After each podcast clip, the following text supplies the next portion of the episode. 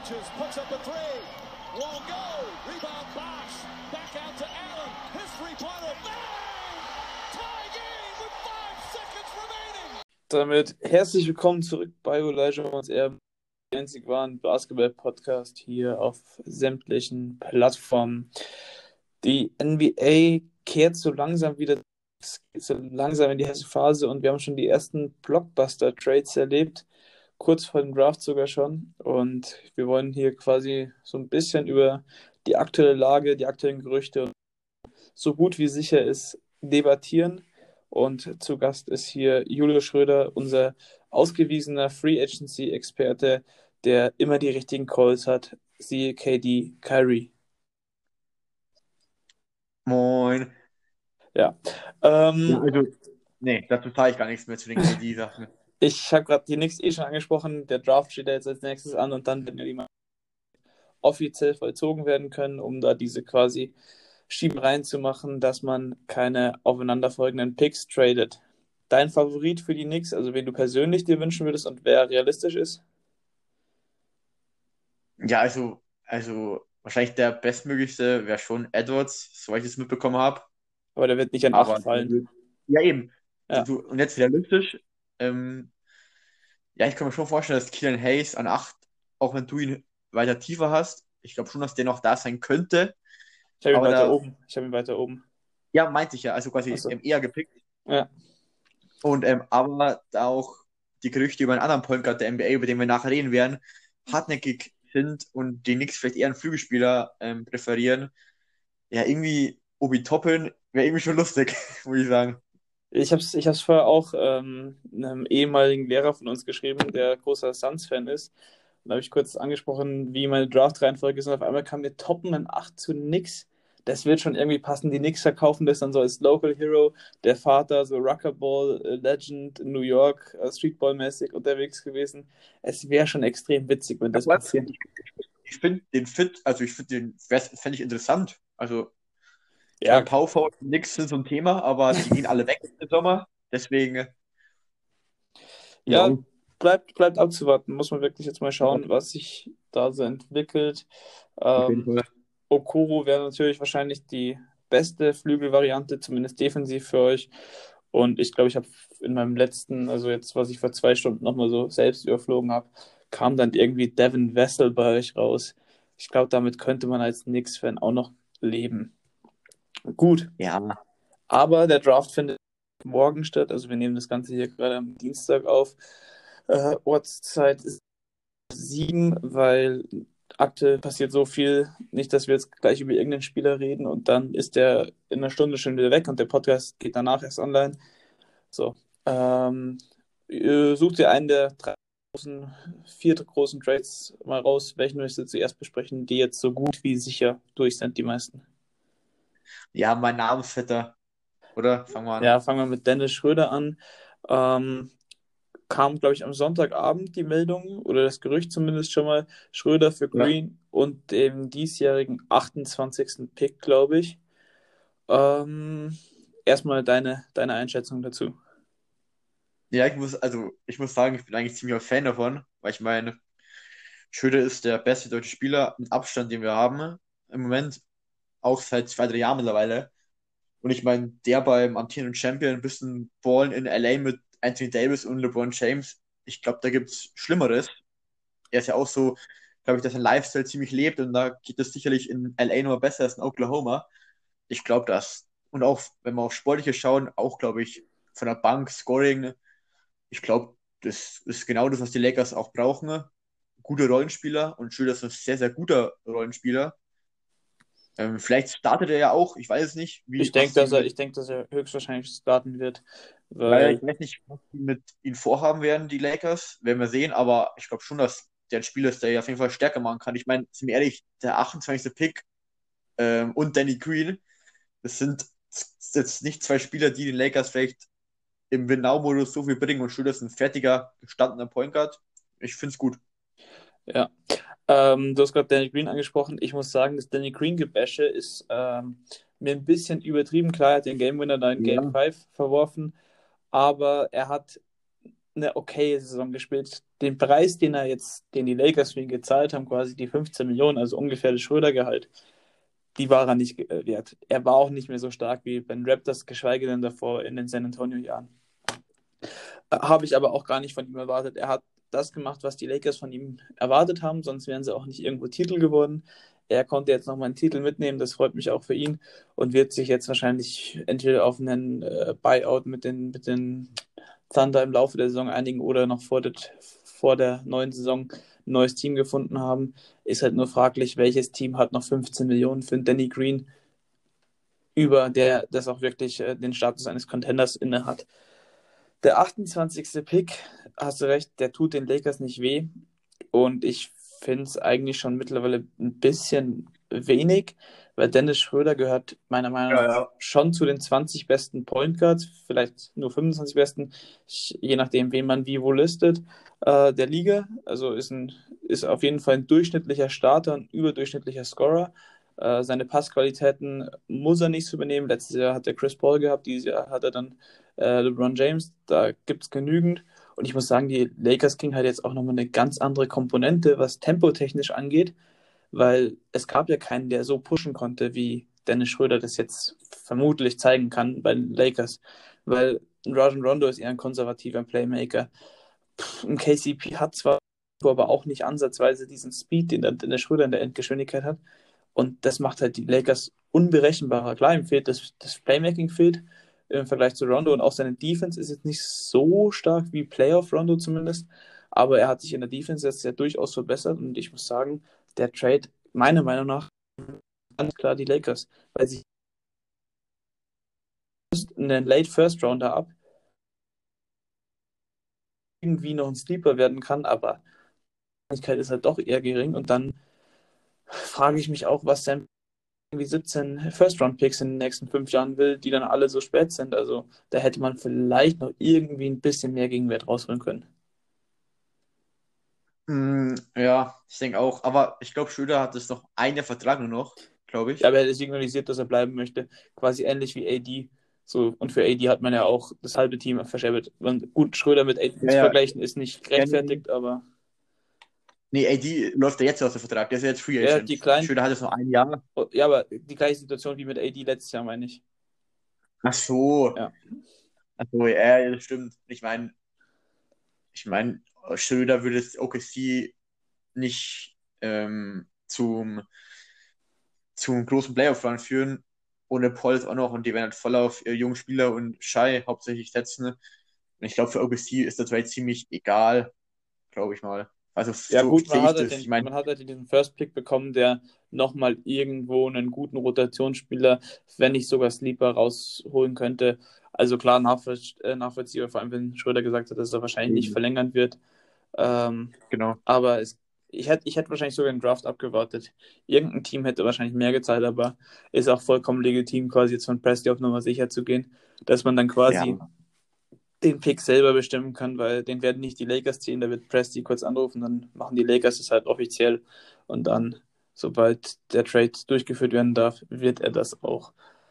Gut, jetzt wird es schon interessanter. Sollen wir erst in den Westen gehen oder direkt zu Janis und seinen Milwaukee Bucks? Ja, können wir Bucks machen, abwechselnd Osten-Westen, oder? Okay.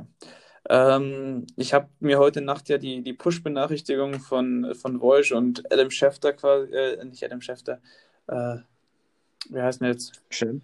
Äh, wie? Shams. Genau, Shams äh, angemacht auf Twitter. Ja, und ich muss sagen, da ist durchaus einiges. Die Milwaukee Bucks gehen all in und verschiffen Eric Bledsoe, gehen äh, New Orleans dazu auch noch George Hill wenn mich nicht alles täuscht, plus drei First Rounder. Im Gegenzug bekommen sie True Holiday, der jetzt, glaube ich, noch ein Jahr Vertrag hat und dann eine Player Option oder sowas in der Art. Klingt im ersten Moment extre nach extrem viel, weil drei First Rounder wieder, dann eben Hill und äh, Bledsoe, aber man muss auch dazu sagen, True Holiday ist ein massives Upgrade gegenüber Eric Bledsoe, der auch in den Playoffs bewiesen hat, dass es eben äh, kann, der Scoring-Last von Janis nimmt und auch ähm, extrem überdurchschnittlicher NBA-Playmaker ist. Und George Hill überbewertet meiner Meinung nach. Und Eric Bledsoe hat ja auch selber mal angesprochen, dass er da mit diesen Drucksituationen nicht umgehen kann. Und wenn dann die drei Picks alle im Bereich zwischen 25 und 30 sind, schmerzt auch nicht so. Vor allem, wenn man bedenkt, dass die Bucks in den letzten Jahren bis auf Janis wirklich nicht gut gedraftet haben. Dein, deine Einschätzung, dein Take dazu, Julius? Puh, also, also zuerst aus sportlicher Sicht im Moment wirklich die absolut richtige Entscheidung. Ähm, True Holiday auf jeden Fall, wenn man über Schilder vorher Top 20 Point Guard, dann ist True Holiday auf jeden Fall Top 10 Point Guard. Ja. Würde ich sagen. Und auf jeden Fall massives Upgrade zu allen anderen Point Guards, die Milwaukee die letzten fünf Jahre da rumlief, ne? Und ich glaube, ja, also, ja, da gab es. Ja, da lief nur Bledsoe rum und, und wie sie alle heißen. Ich meine, und jetzt haben wir halt eine kleine Big Three mit Middleton und Janis und eben Holiday. Ich glaube schon, dass das sportlich im Osten wieder sehr weit reichen kann und vielleicht auch wird. Nur was ich, finde ich, sehr riskant finde, ist die Picks. Weil, wenn, wenn Janis nächster geht, das sind die Picks alle, alle Top 5. Und dann ist die Franchise komplett kaputt.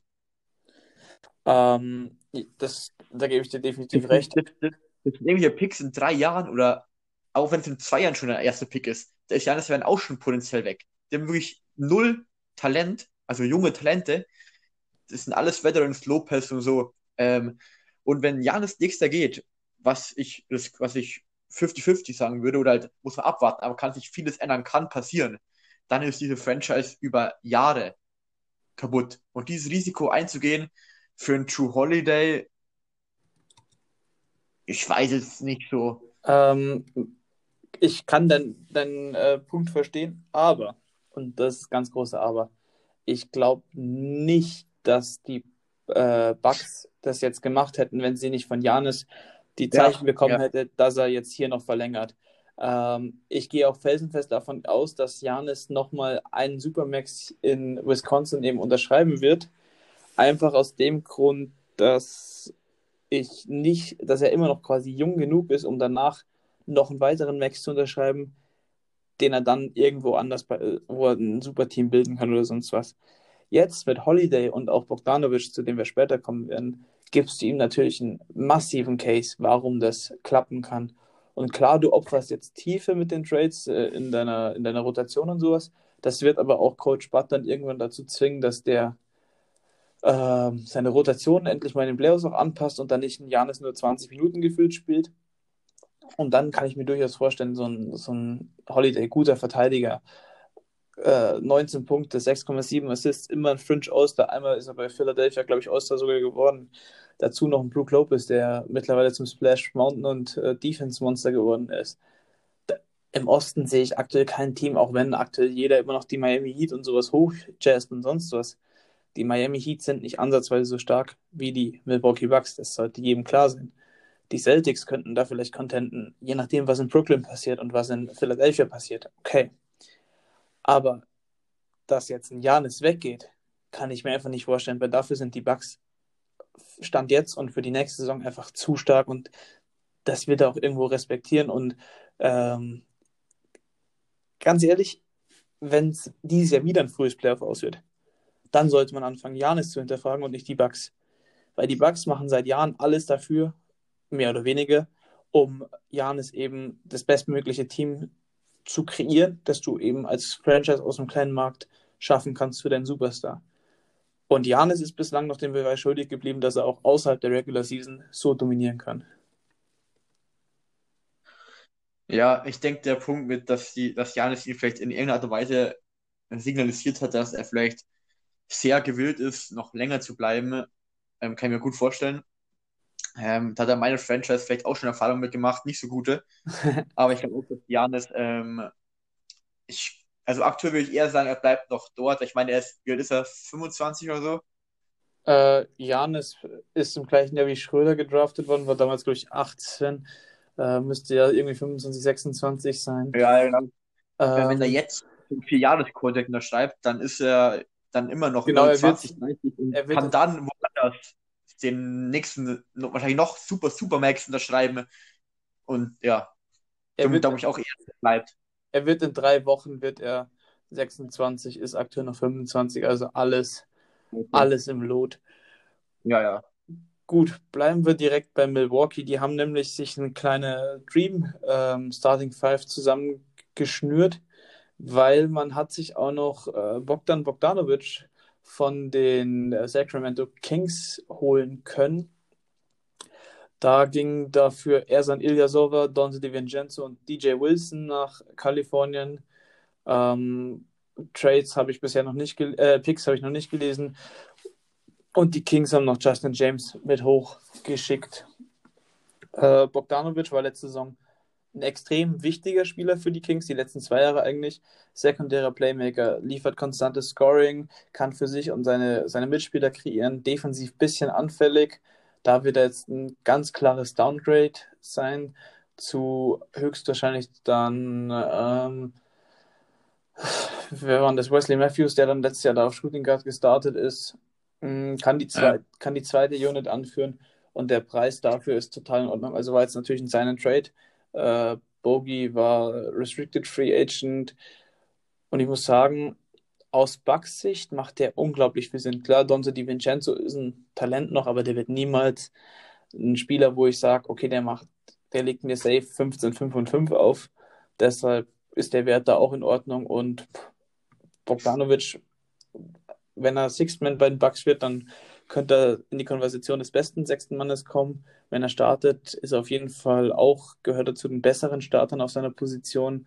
Also die Starting Five wirkt wirklich brachial, die sich da in Milwaukee jetzt zusammengetan hat. Ja, Junge, äh, Starting Five, äh, Holiday, Bogdanovic, Middleton, Janis und Lopez. Das Brachial. ist schon eine Ansage, ne? Ja, das ist brut- brutal. Ähm, also viele kritisieren ja so ein bisschen den, den Holiday Trade, dass man da drei First Rounder abgegeben hat. Aber die Spieler, bis auf Eric Bledsoe, waren jetzt eigentlich alles nicht wirklich Leistungsträger. Das waren gute Rotationsspieler maximal. Und dann drei späte First Rounder für Holiday, also potenziell späte First Rounder für Holiday und Bogdanovic abzugeben, ist doch ein angemessener Wert, sage ich mal, weil man da wirklich zwei überqualifizierte Starter bekommt. Hatte wahrscheinlich auch noch das Glück, dass Bogdanovic nicht wirklich interessiert war, in Sacramento ähm, quasi nochmal neu aufzubauen, weil darauf stehen ja aktuell die Zeichen, dass man da jetzt um Fox und Bagley herum aufbauen wird, aber kommen wir gleich drauf wahrscheinlich noch. Ähm, er ist mittlerweile auch schon 27, vergessen ja die meisten, der kam ja erst später aus Europa rüber und kann jetzt natürlich mit Milwaukee endlich mal um Titel mitspielen. Also für ihn macht der, macht der Trade auch extrem viel Sinn. Und dann muss ich einfach mal sagen, gute Arbeit, John Horst im Front Office von Milwaukee. Hast, hat seinen Star glücklich gemacht und direkt eine Ansage an die Konkurrenz geschickt, bevor überhaupt äh, das Moratorium, äh, nee, das Moratorium ist ja gestern aufgehoben worden, aber bevor überhaupt irgendwelche Deals von anderen gemacht werden konnten, zwecks Free Agency. Weitergehen oder gibt es noch was zu den Milwaukee Bucks? Ich denke, ganz klar, Win-Now-Modus der Bucks. Ich glaube, dieses Jahr müssen es die Finals werden. Aber wenn man zum anderen Team nachher zu Schwächen kommt, die da sicherlich was dagegen haben. Ja. Ähm, ich will noch ganz kurz mich über die Kings aufregen. seit, seit 14 Jahren schaffen die es nicht in die Playoffs. Dann spielen sie 2018 echt überraschend guten Basketball. Mit De'Aaron Fox, ganz viel Transition Offense, Buddy Hield und Bogdanovic, die unglaublich heiß laufen konnten. Ähm, dann gut hat man halt eben Luka Doncic nicht gezogen, fand ich, also im Jahr davor ähm, fand ich zweifelhaft. Bagley habe ich immer noch nicht aufgegeben. Jetzt muss man Bogdanovic wegschicken. Buddy Hield ist auch irgendwie unzufrieden.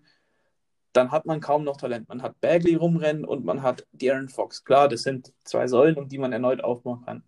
Man wird aber De'Aaron Fox dieses Jahr einen Next Deal anbieten müssen.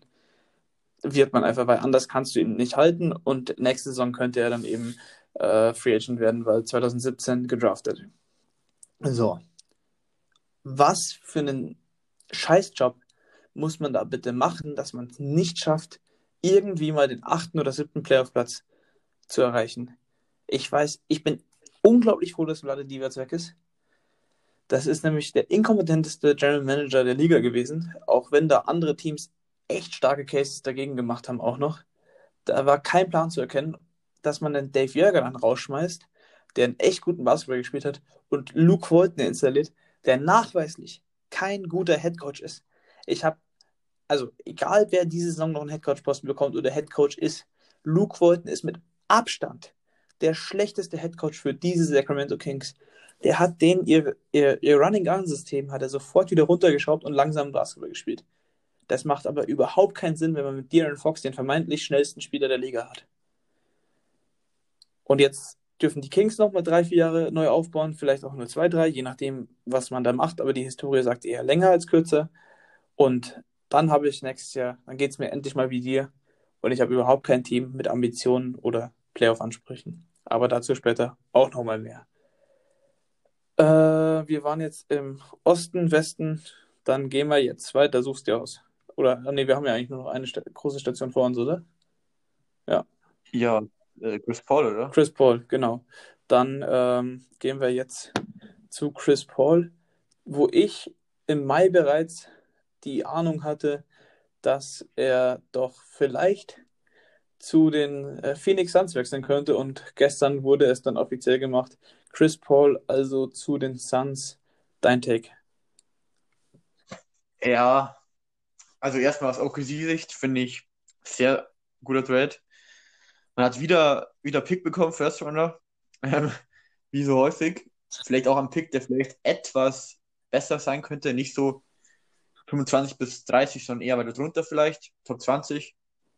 Und ähm, Oubre, finde ich, ähm, hat letzte bei Phoenix, ich glaube, knapp 20 Punkte aufgelegt bei soliden Quoten. Ne? Äh, 24 erst noch, glaube ich, oder 25 bald. Ich glaube, Dezember der Geburtstag. Ähm, ja, auf jeden Fall ein junger Spieler, um den OKC aufbauen kann. Der wird in Oklahoma ohne Druck da nächstes Jahr auch spielen können. Ähm, kann sich entwickeln, wird viele Touches bekommen, viel Verantwortung und ich glaube auch, dass der ähm, sich da gut entwickeln kann und ja, zum, vielleicht nicht All-Star, aber zum richtig guten Spieler reifen kann. Auf jeden Fall, finde ich. Und ich meine, Chris Paul, ähm, klar, war letztes wahrscheinlich dein wichtigster und bester Spieler, aber ich meine, in Oklahoma in der Franchise Rebuild braucht jetzt auch keinen 35-jährigen Chris Paul noch rumlaufen, wenn du eh schöner wegtradest und allgemein rebuilden willst, dann ist vielleicht doch nicht ganz so hilfreich, vor allem weil letztes, letztes Jahr noch, noch richtig gut war. Ich meine, letztes Jahr kurz vor der zweiten Runde, Game 7 gegen die Rockets verloren. Ja. Ähm, und ja, also aus OKC-Sicht finde ich, ich glaube, dass sich jeder einig, Top Trade.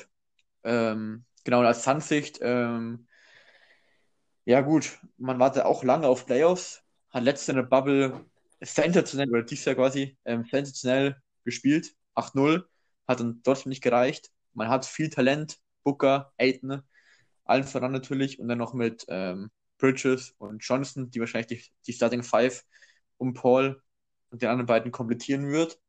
Ich denke, dass in im Westen, ja, also wenn die im Osten, würde ich sagen, Vierter, Fünfter, easy. Aber ich finde im Westen, da laufen so viele Teams mit Borderline ein, zwei Stars rum. Wirklich jedes hat da irgendwelche Stars.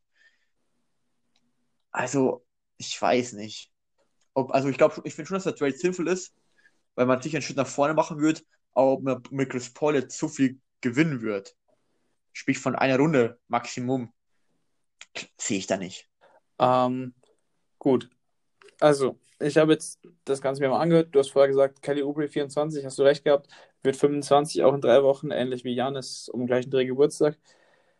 Kelly Oubre und Ricky Rubio als Gegenwert ist top Ja. für OKC. Ricky Rubio ist ein unterschätzter Playmaker. Also Ricky Rubio ist zwar streaky offensiv, aber Passgeber und Defense top. Kelly Oubre ähnlich, hat sich in den letzten Jahren hervorragend entwickelt. 19 Punkte, 6 Rebounds, letzte Saison knapp. Äh, ähm, hat immer noch Potenzial. Klar wird äh, nächstes Jahr Free Agent, aber den wird äh, OKC auch halten können, sollte er ansprechende Leistungen zeigen. Aber aus Phoenix Sun, äh, aus Suns Sicht muss man sagen, dass Devin Booker den wahrscheinlich auch die Pistole auf die Brust gesetzt hat, weil Ja. der will die Playoffs jetzt erreichen. Der will die Playoffs unbedingt erreichen, weil sonst geht Devin Booker jetzt dann, glaube ich, auch schon next. Äh, geht er jetzt in die fünfte Saison, glaube ich. 2016. Ja, ich immer noch so jung, aber ich, der ist schon, ich glaube, fünfte Saison, aber der ist so jung noch, das ist krass. Ja, der also war ja auch einer dieser, dieser 18-Jährigen, ja, der ist, der ist 24 geworden vor, vor zwei Wochen ähm, und, es wurde ist die 2015, sechste Saison, 2015 gedraftet, ja. Der ist die sechste Saison, ja. Ähm, ja, 16, 17, 18, 19. Genau, er geht jetzt in die sechste Saison. Ähm, und da will man auch irgendwann mal Playoffs spielen. Man Ja. hat mit DeAndre Ayton jetzt so einen Borderline-zweiten Star. Und jetzt so einen Chris Paul hat man, ja- hat man ja in Houston schon gesehen, was der einem bringen kann, dass man damals dann direkt die Conference Finals erreicht hat.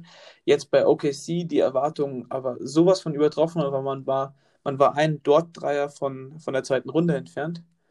Und ich muss sagen, das Talentlevel in Phoenix ist höher als in, bei OKC und ähnlich zu vergleichen mit dem der, der Rockets damals. Klar ist ein Devin Booker nicht auf dem Level von James, James Harden, aber die Andre Ayton könnte besser als ein Clint Capella sein. Dann hat man noch einen Bridges rumlaufen, ähm, Johnson. Also die Starting Five sieht jetzt auch wieder extrem gut aus in Phoenix. Und dass man die zweite Playoff-Runde erreicht, sehe ich durchaus möglich. Man hat die zwei LA-Teams und Denver, die oben eigentlich als die drei sichersten Locks sein sollten. Bei Golden State bleibt abzuwarten, wie die Ja, zurück. Darf ich mal ausreden? also- Lass mich meinen Case noch kurz zu Ende machen. Ja, Wie die zurückkommen und ob die alle fit bleiben. Sofern die alle fit bleiben und ansatzweise das Level erreichen, ist Golden State ein klares Top-3-Team im Westen. Wahrscheinlich Top 2 eher. Keine Frage.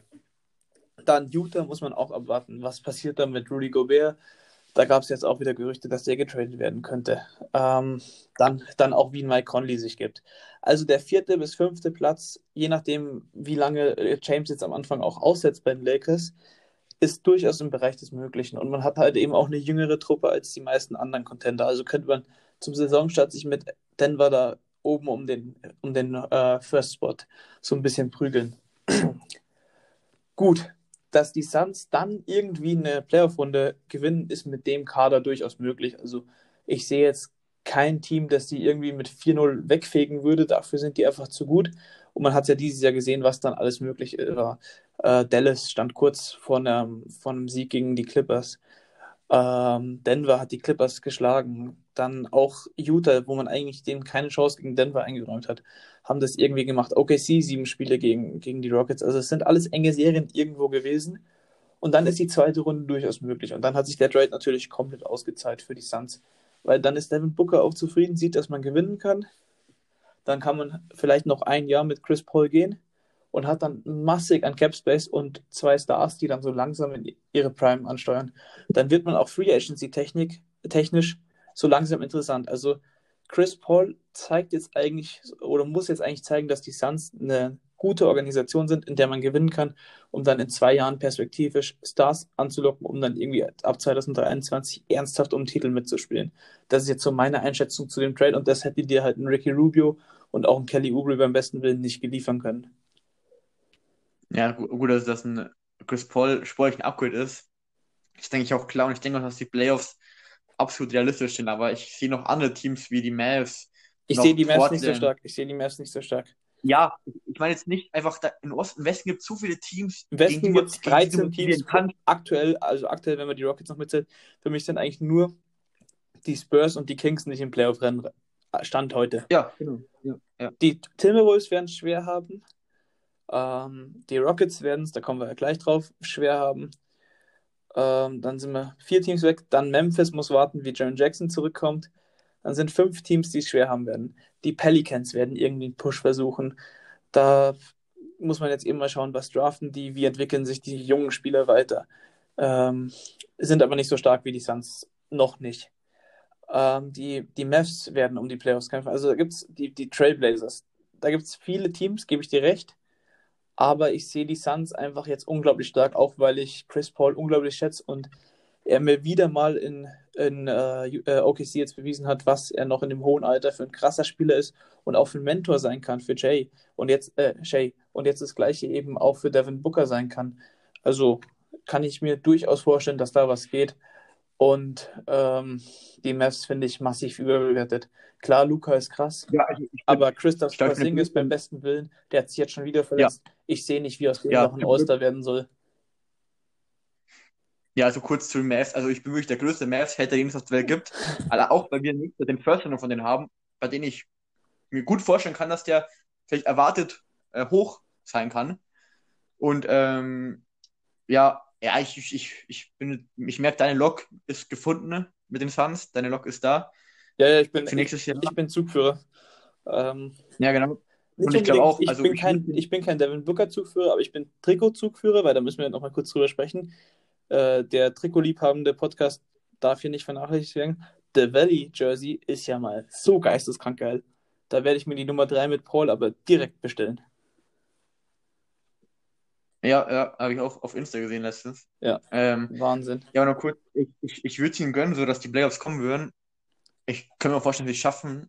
Und ja, ich würde es ihnen gönnen, aber ähm, ja, ich stehe den Trade noch ein bisschen neutral entgegen. Ich lasse mich nochmal abwarten, was, was in Phoenix da jetzt so fabrizieren mit Paul. Aber die Ausgangslage ist auf jeden Fall stabil und man kann im Westen sicherlich. Man- ich glaube, im Westen so, im Westen ist es halt weit offen. Man kann, wenn, es kann auch gut laufen, du wirst 13. Es kann, es kann alles passieren, Ja, und und das, der Vorteil und zugleich Nachteil im Westen ist, dass man jetzt, ich weiß nicht, wie die genaue Verteilung jetzt sein wird, ähm, weil man hat ja nur eine 72-Spiele-Saison Stand heute, ähm, aber man hat ja immer noch nach wie vor mehr Westspiele als Ostspiele. Und wenn man da tendenziell gegen die Westteams gut spielt, hat man halt auch immer direkte Duelle und ich kann mir gut vorstellen, dass es extrem eng ist und dass dann irgendwie Ja. die Playoff-Plätze innerhalb von zwei, drei Wochen dauerhaft durchtauschen können und man irgendwie zwei Wochen vor Ende immer noch nicht weiß, wer wo wie Heimvorteil hat. Und ich glaube, das wäre dann die beste Situation für die Suns, die ja dieses Jahr schon bewiesen haben, dass sie durchaus einen Run starten können. Der erste Run, seitdem Devin Booker jetzt, glaube ich, überhaupt jemals da war. Ähm, sowas ist nicht zu unterschätzen. Also, die werden jetzt nicht 72-0 gehen, nur weil sie mal acht Spiele am Stück gewonnen haben, aber sie können durchaus mal ein paar Spiele jetzt am Stück gewinnen und das war auch bestimmt für die Psyche der jungen Spieler wichtig. Ähm, und deshalb kann ich mir gut vorstellen, dass da durchaus der vierte Platz oder so ähm, im, im Bereich des Möglichen liegt. Und wenn man dann irgendwie Utah an fünf oder Portland an fünf bekommt, dann ist man auf jeden Fall nicht irgendwie klarer Außenseiter. Ja, aber guck, du musst unbedingt, wenn du schon über Schedule, Schedule mit Westen so redest, dann musst du auch gucken, dass die in der Die musst du gewinnen, ja klar. Division von Division bis von den Lakers, Clippers und Warriors. Das heißt, du spielst gegen jeden viermal. Ähm, Oder jetzt nur dreimal. wahrscheinlich Es sind ja zehn Spiele weniger. Ich weiß nicht genau, wie das. Ja, aber ich glaube nicht, dass die dann die Division-Duelle rausnehmen, sondern eher, glaube ich, auf Reisen verzichten, ein paar Ja. Duelle von einer anderen Conference rausnehmen, glaube ich eher. Macht auch mehr Sinn in der aktuellen Lage. Und ist wahrscheinlich nach der Atlantic Division die stärkste, würde ich mal sagen, in der NBA. Ja, ja. Also, äh, nä- nächstes Jahr ist es ganz klar die stärkste Division. Da gibt es keine stärkere. Das sind ja. die Pacific. Hm? Welche meinst du? Die Pacific. Die Pacific, die Suns, die beiden Lakers-Team und die Warriors. Äh, und ich glaube dann auch die Kings eben drin. Das, ist, das sind vier Playoff-Anwärter. Na gut, das hast, die hast du in der Atlantic auch, ne? Ja, aber jetzt, jetzt sagen wir mal, die beiden Lakers und die Warriors sind Contender. In der Atlantic, wer ist da alles Contender? Hm, Ja, ich hasse sie zwar, aber ich finde schon, dass die Nets jetzt keine nicht schlecht sind, ehrlich gesagt. Also wie gesagt, die Nets ähm, bestimmt kein Lieblingsteam von mir, aber die sind halt Contender. Finde ich, muss man ihnen geben. Man hat mit den Celtics und Raptors zwei. Ähm, Raptors sind nächstes Jahr kein Contender mehr. ich, Raptors ich, sind, ich, wollte, ich, ich, la- lass mich aussprechen. Ich wollte nicht Okay. sagen Contender, sondern auf jeden Fall Playoff-Teams. genauso wie ähm, Philly. Und ja, es ist auch echt egal eigentlich, in, ähm, wenn wir sehen, welche die stärkere ist. In der Spitze bestimmt die Pacific, aber ist jetzt auch exakt egal. ähm, äh, Netz kommen wir eh gleich noch kurz drauf. Ich denke, wir können jetzt auch die Phoenix-Akte zumachen. Also ich denke, wir sind uns beide sicher, Phoenix muss in die Playoffs kommen mit dem Team. Äh, du sagst Also erste jetzt Runde, ich sag zweite Run Runde, Ent- aber können wir also Lock geben. Playoff-Lock? Playoff, also Playoff Lock, äh, quasi Englisch Lock. Ja. Ein Löckchen. Okay. Gut. Dann wollen wir mal die zwei aktuell heißesten Trades äh, abhandeln. Ich habe es ja gerade eben schon immer Richtig, wieder angesprochen, dass Houston quasi jetzt nach äh, sechs Jahren, sieben Jahren, je nachdem, ab wann man die Timeline eben nimmt, äh, erweiterter Contender-Kreis sich daraus jetzt höchstwahrscheinlich verabschieden wird und man am Ende ohne, ohne, ähm, ohne den, einen der beiden Stars jetzt dastehen wird, es wird immer wahrscheinlicher. Hat heute Nacht schon angefangen, Robert Covington, nach, einer halben, nach einem halben Jahr geht er schon wieder ähm, weg. Trevor Ariza kehrt zum dritten Mal jetzt nach Houston zurück und man hat zwei First Rounder dafür bekommen. Und das zeigt auch ein bisschen, dass First Rounder immer weniger wert werden jetzt wieder. Und das ist auch gut so. First Rounder hatten ja mal einen übertriebenst hohen Wert. Ähm, und ich muss sagen, die First Rounder haben mich als Rockets-Fan überrascht. Ich weiß gar nicht, was sowas ist. Da kannst du mir vielleicht mehr erzählen, aber jetzt fangen wir mal mit dem größeren Namen an. James Harden, quasi das Gesicht der, der Rockets. Der Grund, warum auch ich Rockets-Fan geworden bin, eigentlich. Mm, mir tut es in der Seele weh, auch nur dran zu denken, den in einem anderen Trikot zu sehen. Und vor allem, wenn ich da höre, welche Teams da gehandelt werden, dann schmerzt es gleich doppelt. Wir haben gerade die Atlantic schon angesprochen und ich habe so keinen Bock drauf. Ich, also von mir aus zu jedem Team. Von mir aus soll er ein super Team mit, keine Ahnung was, mit KD und Kyrie machen, aber nicht bei den Brooklyn Nets. Mach's doch irgendwie bei einem coolen Team wie, pff, ist mir auch scheißegal.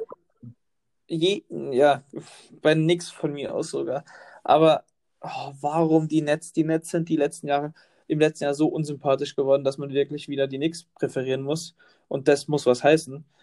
Äh, ja, aber gut, fangen wir mal an. Was kann man für einen Haben bekommen?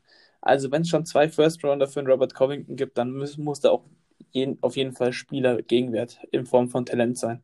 Was kann äh, Brooklyn da bieten? Jared Allen auf jeden Fall, denke ich mal. Dann wird auch ein Caris LeVert sicher sein. Um dann irgendwie die Gehälter zu matchen, muss da wahrscheinlich noch ein Torian Prince und ein Spencer Dinwiddie oder sowas mitkommen.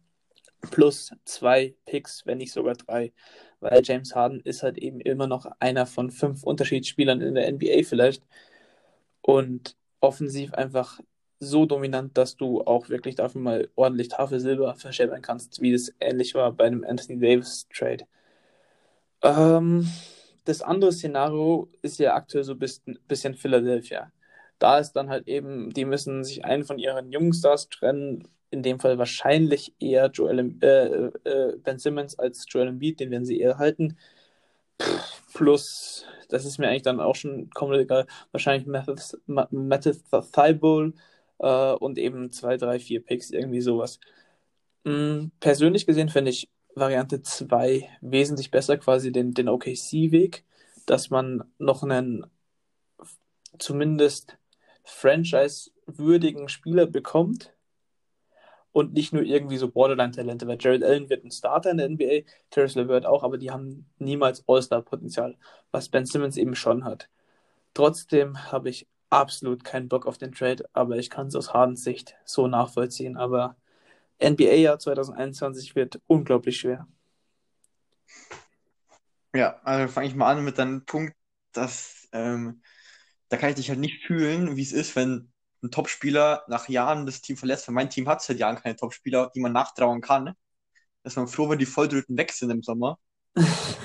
Aber ich kann, ich kann mir vorstellen, wie, wie kacke es ist, so, wenn der jetzt wechselt dann noch zu zwei Teams, die auch auf meiner Top 5 Hassliste ähm, Top 5 sind und nicht die letzten drei, sondern die ersten zwei sind. Ich hasse die beide abnormal, weil ich einfach auch ähm, die Sixer-Spieler, mit denen ich nicht, komme ich nicht klar und mit der Nets-Franchise über die brauchen wir gar nicht reden, die können nur 100 Stars holen. New York Team Nummer One immer die Knicks.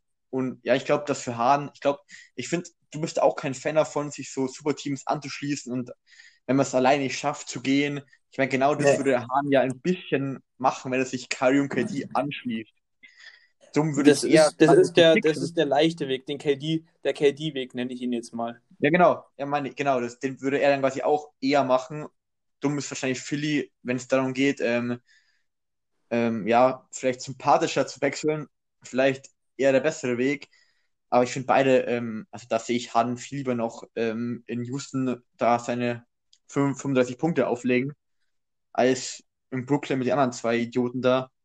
Und bei Philly, die irgendwie seit zehn Jahren rebuilden und auch nicht weiter vorankommen. Und ich glaube, wenn es um Assets geht, ist für euch sicherlich potenziell Ben Simmons vielleicht der schmackhafte Spieler. Aber ich glaube, dass der Brooklyn, ich, ich von Ben Simmons halte ich halt auch wirklich nicht so viel, wenn ich ehrlich bin. Ja, ich, ich schon. Deshalb. Äh... Ja, vielleicht ist dann das Philly, äh, das Philly Assets für euch wahrscheinlich durch Simmons besser. Aber ich glaube auch, dass das Netz mit Dinwiddie, LeVert und vor allem Jared Allen und späte Picks in fünf, sechs Jahren können für euch Ja. wertvoller sein als Philly, die vielleicht immer ihre jungen Spieler rumlaufen haben und immer ihre Siege holen werden. Mit den Netzen eher so eine Franchise, finde ich, die dann auch mal schnell wieder einbrechen kann. Hab mir auch nach den ganzen Paul Pierce und Garnett-Sachen da gesehen, wie schnell es Ja, da also- wieder runtergehen kann. Mein? Houston könnte hier quasi so eine Art ähm, äh, Boston-Weg gehen, ähm, weil man kann hier wirklich, also für einen Harden kann man ja wirklich alles eigentlich Ja. verlangen. Es gibt kaum Spieler, die einen höheren Trade-Wert aktuell hä- hätten als ein Harden. Also wenn man jetzt mal die, die jungen Spieler wie Janis oder Luca ausnimmt, aber jetzt quasi die alte Elite, die sich über die letzten sieben, acht, neun, zehn Jahre etabliert hat. Da wird vielleicht ein Steph Curry genannt werden, da wird vielleicht ein KD genannt werden, LeBron und dann muss man eigentlich schon Harden nennen. Äh, wenn man jetzt quasi nur vom rein basketballerischen, ohne Verletzung, ohne irgendwas geht. Deshalb kann man die da schon gut melken, die Nets. Ich habe halt nur absolut keinen Bock, fünf Jahre lang wirklich so crap zu sein und zu hoffen, dass die Nets dann irgendwann auch scheiße sind.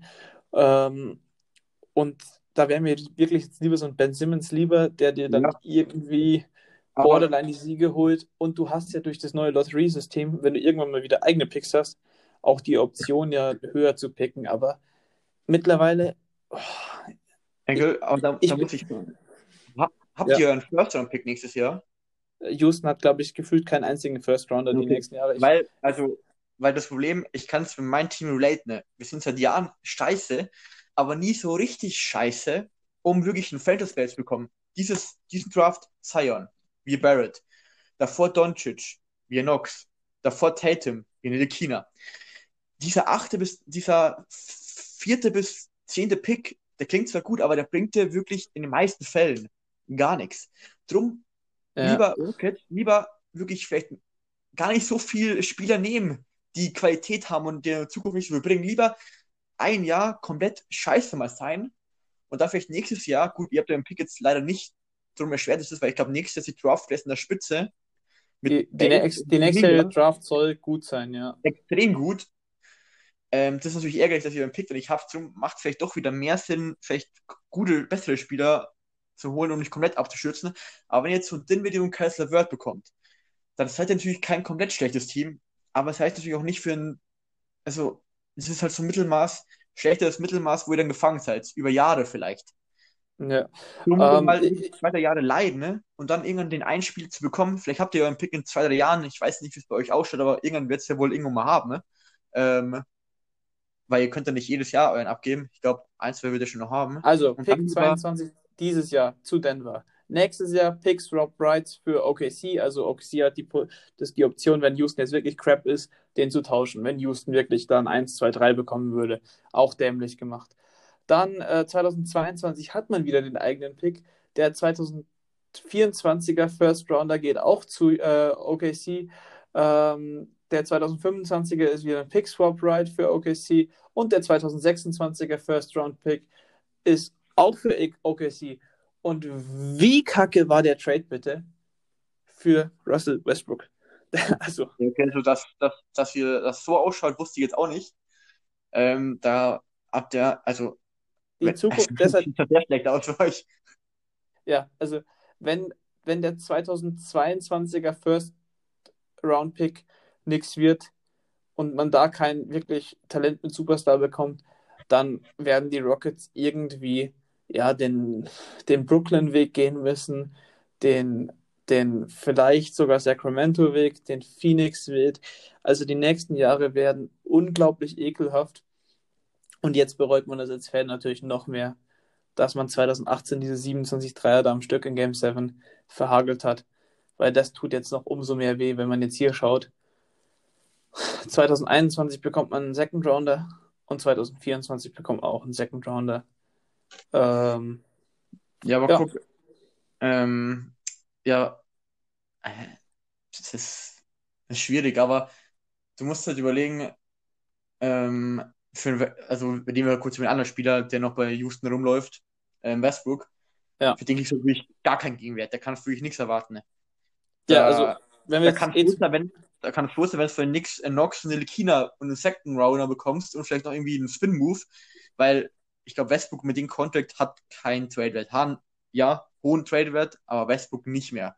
Und drum, ähm, aber ihr müsst Westbrook abgeben, weil bevor Westbrook euch nächster irgendwie da, da 40, 20, 20 auflegt und 10 Siege holt, das bringt auch kein was. Ja, vor allem habe ich keinen Bock mehr auf Russell Westbrook. Weißt du, letztes Jahr forcieren er und Harden da irgendwie, dass man das ganze Teamgefüge, was so perfekt gepasst hat, es war so gut alles zusammengestimmt, dieses Team. Weißt du, auch wenn Chris Paul und Harden sich nicht leiden können, dann rauft euch doch wenigstens noch mal ein Jahr zusammen, weil dieses Jahr mit dem Chris Paul in der Form wäre die Titelambition wirklich noch da gewesen und man hätte sich die Zukunft nicht verbaut. Und jetzt will Russell Westbrook wieder raus, weil er nicht zufrieden ist, dass er, wie oft er den Ball bekommt. Ey, es ist doch klar, wenn James Harden der bessere Ballhändler ist, dass der vorzugsweise den Ball bekommt und nicht du, weil was Russell Westbrook zusammenspielt, das bringt dich im Osten oder im, We im früher im Westen vielleicht in die erste Runde, aber da gehst du sang- und klanglos baden als Team. D- Ich war lange wirklich Fan, nicht Fan, aber Sympathisant von Russell Westbrook, weil ich fand es cool, wie er aufgetreten ist und äh, mit welchem Swag und welcher, welcher, welcher Aggressivität er gespielt hat. Aber mittlerweile fucken mich Point Guards in Houston nur noch ab, weil die irgendwie sich beschweren oder sonst was. Also ihr spielt mit James Harden zusammen, da ist klar, dass ihr nicht irgendwie äh, die, eine Usage Rate von 35 oder sowas zusammenbekommt. Ah, Digga. Da, also, ja, Russell Westbrook, ich rede es mir irgendwie noch schön, dass man irgendwie Picks für den bekommen kann. Äh, zumindest einen First Rounder und ein Talent, aus dem man irgendwie was rauskitzeln kann. Aber ich, ich sehe es nicht kommen. So, Charlotte ist ja jetzt angeblich interessiert, äh, quasi eine Franchise, die eigentlich niemals Chance auf so einen Spieler hat. Ähm, der diesjährige Draft ist extrem scheiße und man bekommt nicht mal mehr von Charlotte den dritten Pick für einen Russell Westbrook. Und Ähm, das ist halt kurzen Cut vollziehen, weil ein ähm, gewisser Houston-Fan hier von uns beiden sich irgendwann so echauffiert hat, dass das Ganze durch Spotify durchaus hätte gesperrt werden können, äh, zwecks unangemessener Sprache oder sonstigen. Und jetzt will ich mal von dir, Julius, hören, quasi zu wen, zu wem ähm, ein Russell Westbrook eben passen könnte. Ähm, also, wir haben hier gerade Breaking News. Vor ein paar Minuten wurde berichtet, dass anscheinend nur zwei Teams gibt, die Interesse haben an einem Trade für Westbrook. Das sind die Hornets und eben die Knicks. Und ja, also schon eigentlich ziemlich erbärmliche Liste, wenn man überlegt, dass Westbrook noch vor ein paar Jahren MVP war und eigentlich immer noch brutale Stats auflegt und für quasi nichts zu haben ist. Also quasi einfach ganz wenig man ihn bekommen kann. Mach mich nicht wieder Ja. aggressiv. Mach mich nicht wieder aggressiv, sage ich nur. Ja, genau. Ähm, ja, ich würde mal sagen, also Hornets, also ich glaube nicht, dass der dahin will und dass das, also Hornets und Westbrook, was sollen das bringen? Das hat, also, Mm, will darf ich kurz ein, einhaken? ja, Ähm, natürlich, aber Hornets Nee. würde demzufolge was bringen, dass sie im Westen halt endlich mal wieder ein Playoff-Anwärter wären. Und marketingtechnisch wäre es für die Hornets Ja. natürlich ein Riesensprung. Sie haben den Cap Space, soweit ich weiß, eh zur Verfügung. Ähm, quasi, sie könnten dann Devontae Graham auf Shooting Guard rücken und ich muss auch sagen, Graham sollte jetzt nicht als der zukünftige Franchise Point Guard angesehen werden. Er hat jetzt ein gutes halbes, vielleicht auch dreiviertel Jahr gespielt.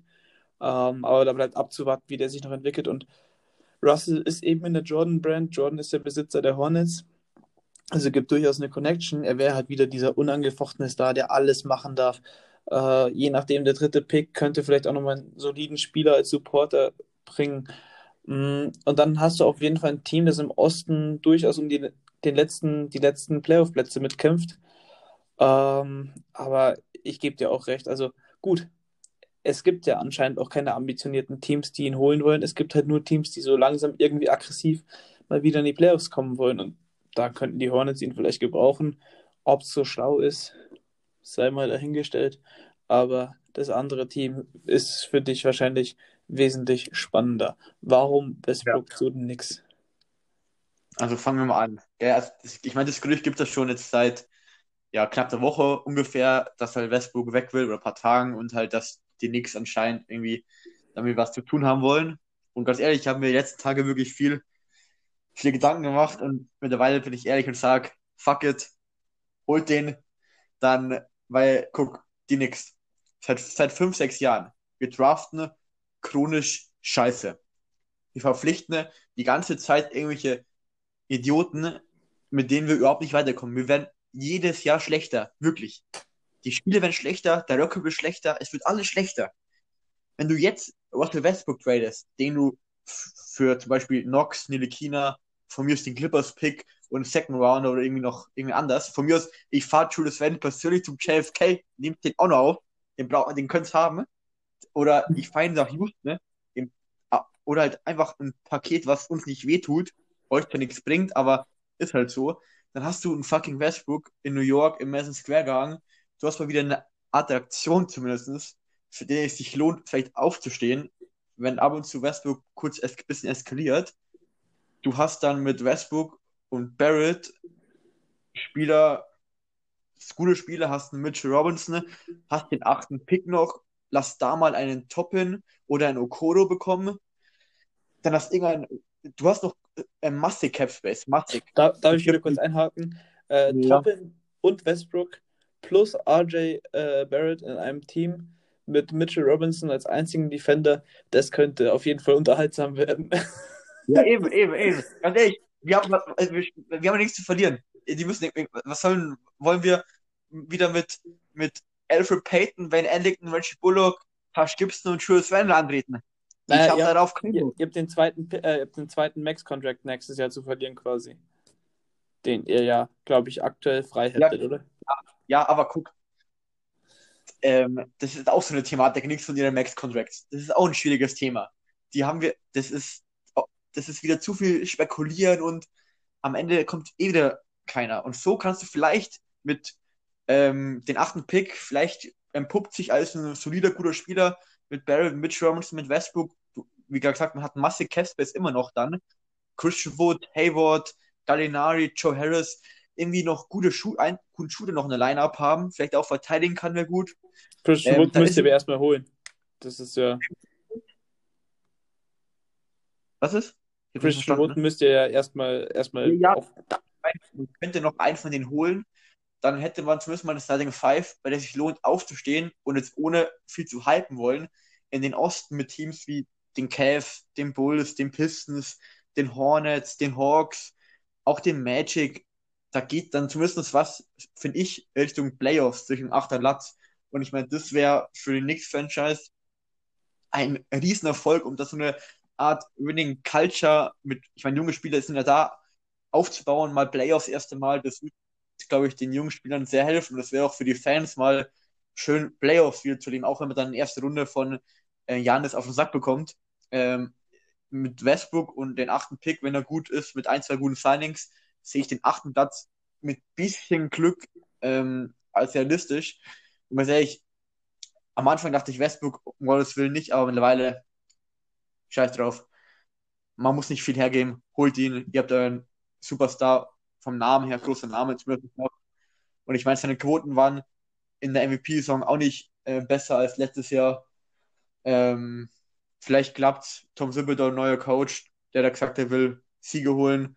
Vielleicht kann er irgendwie eine gute Harmonie erstellen und achter Platz. Aber was sagst du dazu? Mm, Also, Westbrook zu Knicks könnte für beide ein Vorteil sein. Also, jetzt mal die Rockets ausgenommen. Ähm, wir nehmen jetzt einfach mal an, es kommen wirklich Randall, ein Talent und noch irgendwie ein großer Vertrag nach Houston, vielleicht noch ein Pick oder so, zweite Runde. Ich erwarte schon gar keine First Runner mehr. Mir komplett egal. Dann hast du ein Gerüst um RJ Barrett und äh, Mitch, äh, Mitchell Robinson. Du hast einen Barrett, der noch einiges schuldig ist, aber eben nicht mehr den Ballvortrag übernehmen muss und sich auf seine Stärken konzentrieren kann.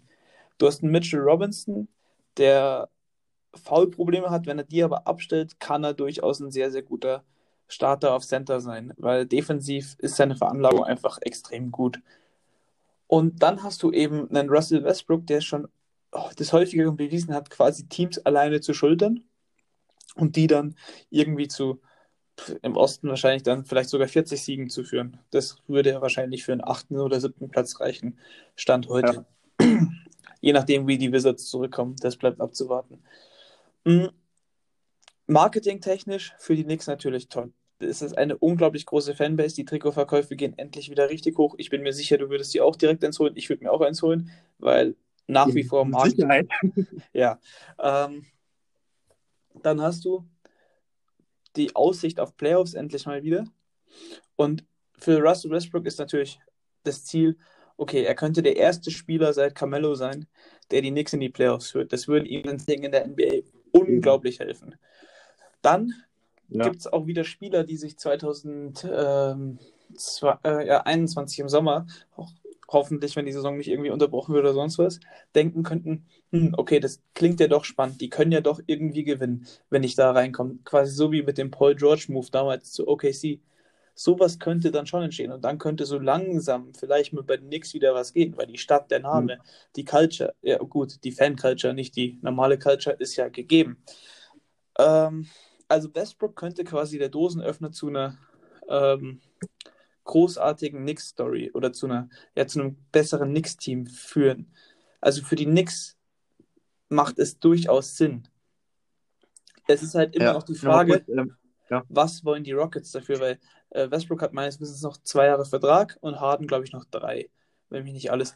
aber ich glaube, Westbrook hat, ja, Westbrook hat aber noch eine Player-Option mit knapp 50 Millionen. Ja, genau. Die wird er bestimmt wenn es einigermaßen gut läuft. Ja. Das heißt, die Rockets könnten jetzt auch noch abwarten und irgendwie hoffen, dass Teams verzweifelt sind und dann mehr anbieten oder sonst was äh, oder verzweifelten Star suchen. Ist zwar ein Gamble, kann man aber eingehen. Ähm, und deshalb weiß ich noch nicht so ganz, wie es sich zählen soll, dass man jetzt beide schon vor irgendwie dem Draft, äh, nicht vor dem Draft, aber vor der neuen Saison wegschicken sollte. Ähm, und die größte Frage stelle ich mich, okay, was war der Robert Covington-Move jetzt gestern Nacht? War das ein Move, der zeigt, okay, wir gehen jetzt Vollgas in Rebuild und, und wollen diese Picks? Und wieso kriegt man für den Robert Covington noch zwei First-Rounder, aber für den Russell Westbrook wird kein einziges Mal ein Pick ins Spiel gebracht? Das ist eigentlich schon dreist. ähm, Ähm, ja, aber ich glaube, das liegt, das Ja. liegt, kann auch daran liegen, dass die Teams, die Westbrook wollen, alle sehr schlecht sind und Portland weiß, dass ein Lillard noch vier, fünf Jahre bei ihnen sein wird und McCallum auch und Nukic auch und die werden, der Pick wird um die 20, 22, denke ich mal, sein yes. und die wissen auch, dass sie einen Flügelverteidiger dringend brauchen. Ich glaube, ein anderes Team hätte für Covington nicht viel hergeben, aber die Portland brauchen genau den Spielertypen dringend. Ja, das, das Drum. ist schon richtig.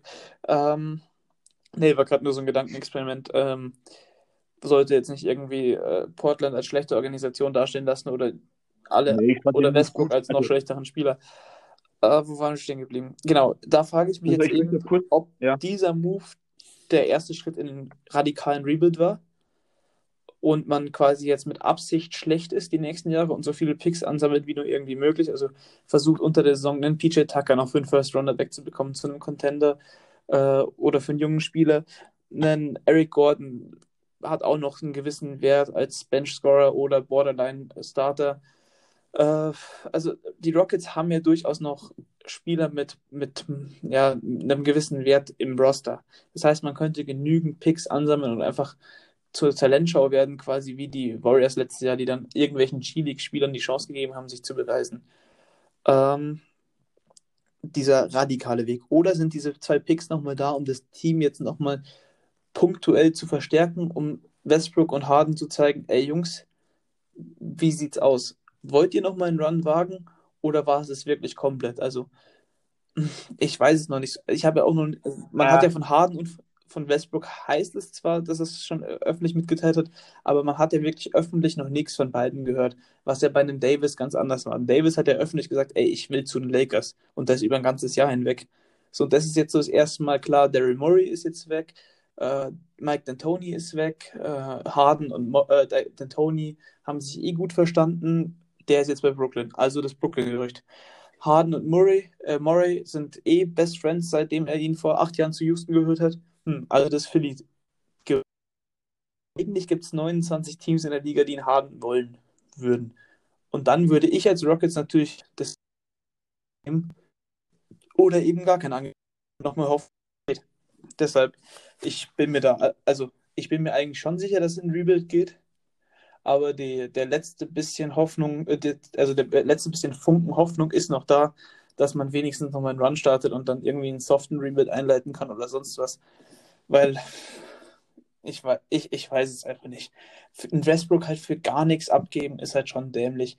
Und dann hat man zwar vielleicht den Cap Space nächste Saison, aber wer kommt denn da zu Houston? Also, ich kann mir nicht vorstellen, dass ein Harden bleibt und dann auf einmal ein Janis bei uns auftaucht, weil die zwei ringless sind und sich zusammentun und sagen, ey, wir wollen jetzt Champion werden. Äh, da gibt es andere Destinationen, die wesentlich attraktiver sind, auch wenn Houston ein großer Markt ist. Ich glaube, der viertgrößte in den USA nach Chicago, ähm, New York und Los Angeles. Aber naja, ich fände es auch, ich fände, Also, äh, ganz kurz zu Harden noch, ich fände auch die Denver Nuggets spannend für Harden. Quasi Gary Harris und, und äh, Michael Porter Jr., vielleicht noch zwei Picks obendrauf für, für Harden. Weil so Michael Porter hat durchaus Talent, aber eigentlich kann ihn Denver aktuell nicht gebrauchen. Und mit, mit dem Harden bist du halt sofort im Win-Now-Modus, also wirklich radikal.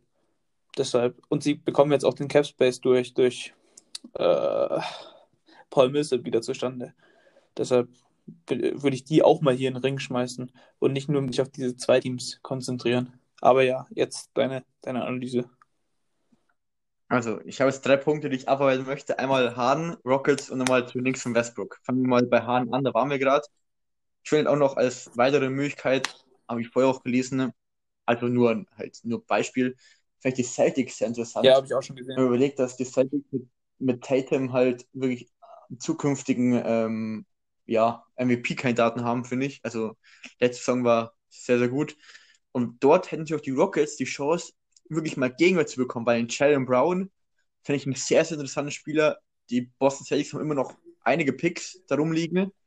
Ähm, und allgemein, ähm, Houston, ähm, Houston, ähm, Harden bei den Celtics, bei Boston auch eine traditionsreiche Franchise mit Tatum, mit Kemba. Also ich glaube, das wäre wirklich ein Team, was man absolut ernst nehmen würde und geilen Basketball spielen kann mit, mit Brad Stevens, einem der besten Coaches der Liga, Daniel Theiss, die Pick and Rolls auf Theiss, auf die würde ich mich jetzt schon drauf freuen. Ähm, und ich glaube, das wäre für die Rockets und für Harden auf jeden Fall eine bessere Destination, wie, wie wir vorher drüber geredet haben, über Nets oder Philly. Denver auch interessant, aber da gibt es eigentlich viele Teams, die ein, zwei junge, gute Spieler haben, die kann man dann alle quasi im Raum werfen. Du kannst auch quasi OKC holen Hahn zurück. Vielleicht dann Brest seit Jahren, dass er Hahn zurückholen will. Also 16 Picks gibt die alle den Rockets. Für Hahn. Und dann nächster Hahn und Shai in den Westen hopst. Dann holt er noch Paul zurück. Und, aber man weiß nicht, was Brest wieder vorhat. Herr Schröder ist eigentlich auch nur, Ja, Schröder ist eigentlich auch nur ein Lame Duck gewesen. Das wird das auch nochmal gecancelt. Ja, oder, oder, oder stell dir vor, ähm, die, die Nets holen Westbrook und Harden für Kyrie. Schau mal KDs Gesicht dann an, wenn er mit Westbrook auf einmal zusammensteht. Ja, das ist ja also, auch wild. Das, kann das habe ich mir halt auch kurzfristig schon gedacht.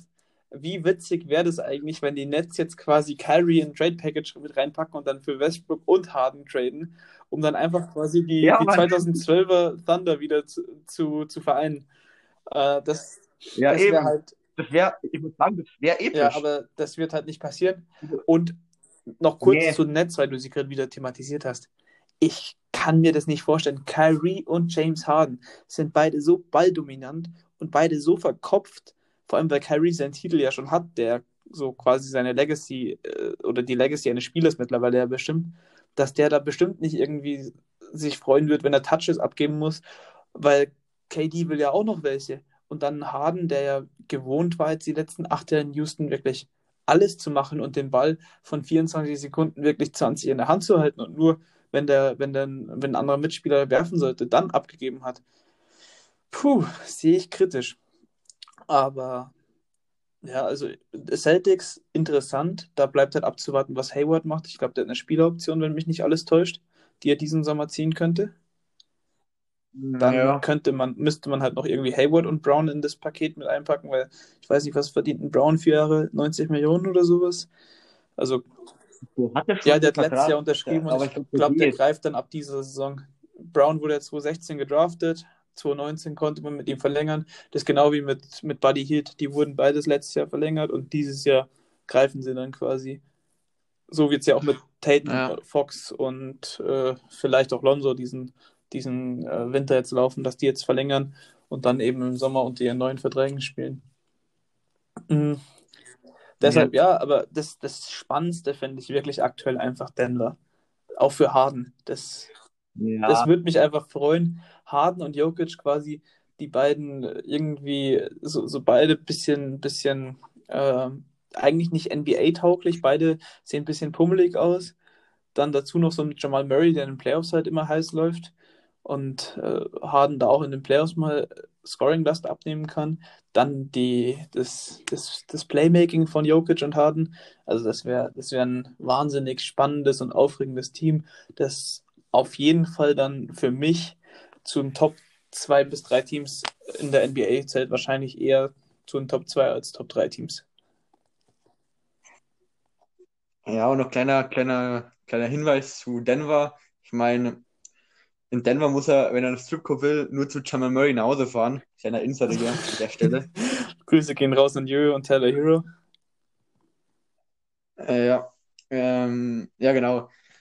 Ja, ich denke, Harden ist, sehr interessant. Ich meine, das ist schon ein Trade-Kaliber von Topspielern in der NBA, das hat es immer in sich. Ja, wann hatten wir das denn? Wir Ähm, hatten jetzt Davis letztes Jahr im Sommer, jetzt Harden und auf dem Level gab es ja sonst lange ja nichts. Äh, Gut, Ka- Kawhi gab es noch. Ja, aber Kawhi war ja auch, das war ja irgendwie so ein Billow-Trade, weil der hat ja nur noch ein Jahr Vertrag.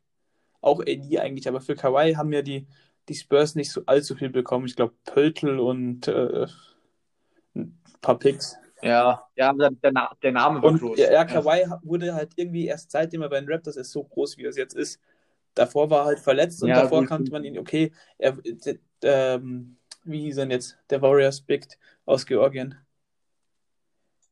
P- Sasa Sasa. Pachulia ist dem auf den Fuß gestiegen. Ähm, das war so Kawhi Leonard in dem Casual NBA-Fan-Standing und mittlerweile ist Kawhi Leonard halt bei vielen schon der beste Spieler der, der Association. Mm, deshalb war der Draft, äh, der Trade auch nicht so groß. Also ich kann mich kaum an wirklich solche Big-Name-Kaliber äh, erinnern, die auch noch auf ihrem sportlichen Höhepunkt waren. KG und Paul Pierce sind damals dann quasi auch schon am absteigenden Ast gewesen, als sie zu den Nets gegangen sind. Äh, war aber vom Volumen ähnlich, ähnliches Paket. Mm, keine Ahnung. Ich habe wirklich keine Ahnung, was mit Harden passiert. Mm, ich würde ihm natürlich einen, einen Titel wünschen. Ich werde mich ganz, ganz schwer damit anfreunden können, ihn bei einem anderen Team zu sehen. Ich will ihn nicht in Philadelphia sehen, weil Philadelphia, warum ist Philly cool? Das hat genau einen einzigen Grund, warum Philly cool ist. Und das ist fucking Allen Iverson, weil der damals den Swag dahin gebracht hat. So die Nets, das ist einfach, die Franchise ist einfach langweilig von unten bis oben. Ähm, und dann Denver finde ich cool, ja, Celtics finde ich auch noch in Ordnung, aber wirklich nicht zu so einem 0815-Team, wo dann wieder Hype-Fans nur sind und irgendwelche ah, Lokführer, die eine Saison da sind, erst bei den Warriors waren, davor bei den Heat und so weiter und so fort. Ey, gar keinen Bock darauf. Harden soll eine coole Kultur reinkommen und soll einfach, soll einfach sein Ding durchziehen und dann einen Titel mitnehmen. Aber Was, was du sagen? Angebot, ähm, Harden gegen Archie Barrett mit Robinson, der achte Pick, der 27. Pick, ähm, die zwei Mavs-Picks und äh, noch ein First oder nix, sagen wir mal 22. nee, dr- 23 und 25 will ich dann noch. Ja, oder halt noch ein, zwei First Round. Ja, und, äh, und Harden sollte noch fordern, dass James Dolan den, den, den Club verkauft. Dann würde ich es machen. Dann würde er nicht kommen. Okay. Darf ich noch einen für Nick sagen, noch kurz? Ich wollte noch kurz das loswerden. Zu Westbrook. Ähm, du hast ja vorher gesagt mit der Winning Culture. Und Real Talk, ich glaube, das ist echt ähm, wichtig, weil du musst überlegen, die, ich meine, klar, New York hat immer noch diesen Markt und so, aber und Madison Square Garden, aber es hat nicht mehr so der Anreiz wie vielleicht noch vor acht, neun Jahren. Und jetzt wirklich so, ich meine, die Free Agency Class nächstes Jahr ist brutal. Ich meine, da ist, kann theoretisch ein LeBron, Kawhi, ähm, Paul George, Giannis, der können alle da sein. Und wenn jetzt wirklich ein Westbrook da hinkommt, um er mit vielen Rookies und Sophomores und ein paar Veterans in die Playoffs kommt, sagen wir mal, siebter, achter würden, ne? Ähm, Ja, dann ähm, ist Paul George dann- bei euch nächstes Jahr, ist dann Paul George wieder da und ihr seid die neuen Thunder. Nee, aber, aber ich meine, also wenn, er wirklich so, Russell Westbrook, ich glaube, gut, der ist sicherlich ein schwieriger Charakter, aber er will sicherlich auch ein bisschen Anerkennung in der Liga haben. Wenn der dann so sagt, komm Janis, was hältst du davon? Weil stell dir vor, Westbrook holt einen Ring mit den Knicks. Oder führt allein schon die Ja, Playoffs, äh, Bruder. jetzt Goat. jetzt, äh, jetzt wird es wieder hier ganz abstrus. Ja, jetzt träume Ähm, Jetzt ja, jetzt, jetzt sind wir hier wieder Carry, äh, KD, Carry und äh, Zion Level, die sich, oder Züge, die sich hier andeuten. Äh, nur und, äh, nur und Kyrie. Ja, Zion haben die Knicks-Fans aber auch damals gewollt. Das kannst du nicht abschließen. Ja, aber das war, ja, gewollt. Ja, Ich will auch LeBron, kommt nicht. gut. Ähm, ich denke, dann haben wir eigentlich das Wichtigste so bisher abgehandelt. Ist jetzt eh länger geworden, weil, äh, dass ich mich mal über die Rockets wirklich lange aufregen musste, ist, glaube ich, äh, auch schon länger her. Hm, ich weiß nicht. Fällt dir noch irgendwas spontan ein, was, was, was noch äh, interessant ist? Naja, also nach meinen Infos ähm, ähm, nehmen die Knicks die ähm, Player Option von Taj Gibson nicht in Kauf. Ja, was man dazu halten soll, kann jetzt jeder daheim selber Stimmt, du bist der überlegen. Vorsitzender des Aber- NBA Taj Gibson Fanclubs in Deutschland. Ähm, Digga, Taj Gibson wirklich. Boah, und Westbrook. Diese dazwischen. das ist Jordan und Pippen, oder? Oh ja, Mann. Okay. Das ist Kobe und Shaq, das ist. Okay. Oh, Gut, dann äh, ein Träumen darf man erlaubt sein, du mit Westbrook Gibson. Das wäre schon. Also auch marketingtechnisch. ja. Ja, also Westbrook Ich weiß gar nicht, ich weiß gar nicht welche Nummer Gibson hat, aber er wird schon eine coole äh, 67 oder 66, irgendwie sowas, glaube ich. Ähm, gut, dann würde ich das Ganze hier beenden und wir verfolgen es weiterhin gespannt, was in Houston passiert. Wir haben unseren Senf. Ich glaube, die nächsten Tage wird einiges Ja, safe. Äh, wir werden das. Wir werden das bestimmt covern.